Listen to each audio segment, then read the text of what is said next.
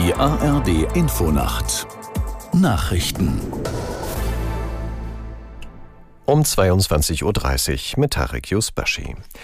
Das Deutschlandticket wird voraussichtlich bis zum Ende des Jahres 49 Euro im Monat kosten. Darauf haben sich die Verkehrsminister der Länder verständigt. Aus der NDR Nachrichtenredaktion Peter Eichenberg. Nach den Worten von Niedersachsens Verkehrsminister Lies sind sich die Länder einig, dass in diesem Jahr keine Preissteigerung beim Deutschlandticket gebraucht wird, weil die Finanzierung gesichert ist. Der SPD-Politiker sprach von einem Signal der Verlässlichkeit für die Nutzerinnen und Nutzer.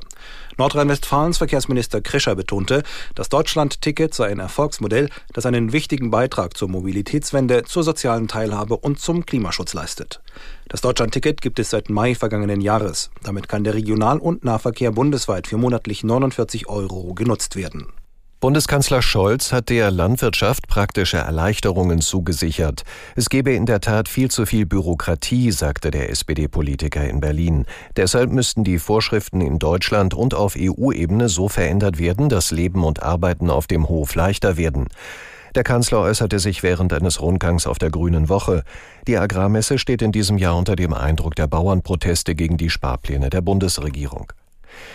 Die EU-Außenminister haben sich in Brüssel auf einen Militäreinsatz im Roten Meer verständigt. Damit sollen Handelsschiffe gegen Raketenbeschuss aus dem Jemen geschützt werden. Aus Brüssel Sabina Fritz. Der Einsatz soll möglichst bald im kommenden Monat beginnen, hieß es am Abend in Brüssel. Dazu müssen aber noch einige Entscheidungen getroffen werden, zum Beispiel wer leitet den Einsatz und welches Land leistet welchen Beitrag.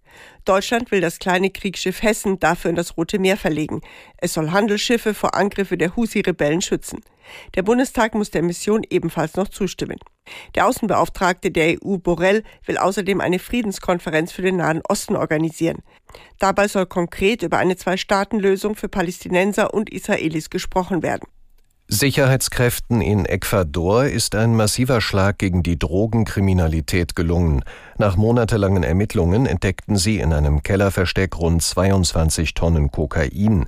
Das Militär sprach von der bisher größten derartigen Operation in dem südamerikanischen Land. Mehr als 150 Soldaten waren demnach im Einsatz.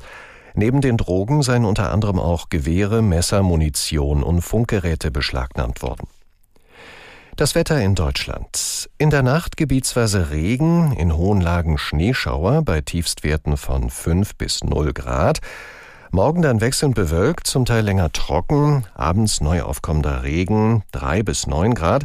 An den Küsten und in Hochlagen ist es stürmisch. Am Mittwoch Durchzug von Regenschauern, stürmisch bei 7 bis 14 Grad. Und am Donnerstag wolkig und örtlich Schauer, im Westen und Süden heitere Phasen. Die Temperaturen liegen bei 4 bis 12 Grad. Das waren die Nachrichten.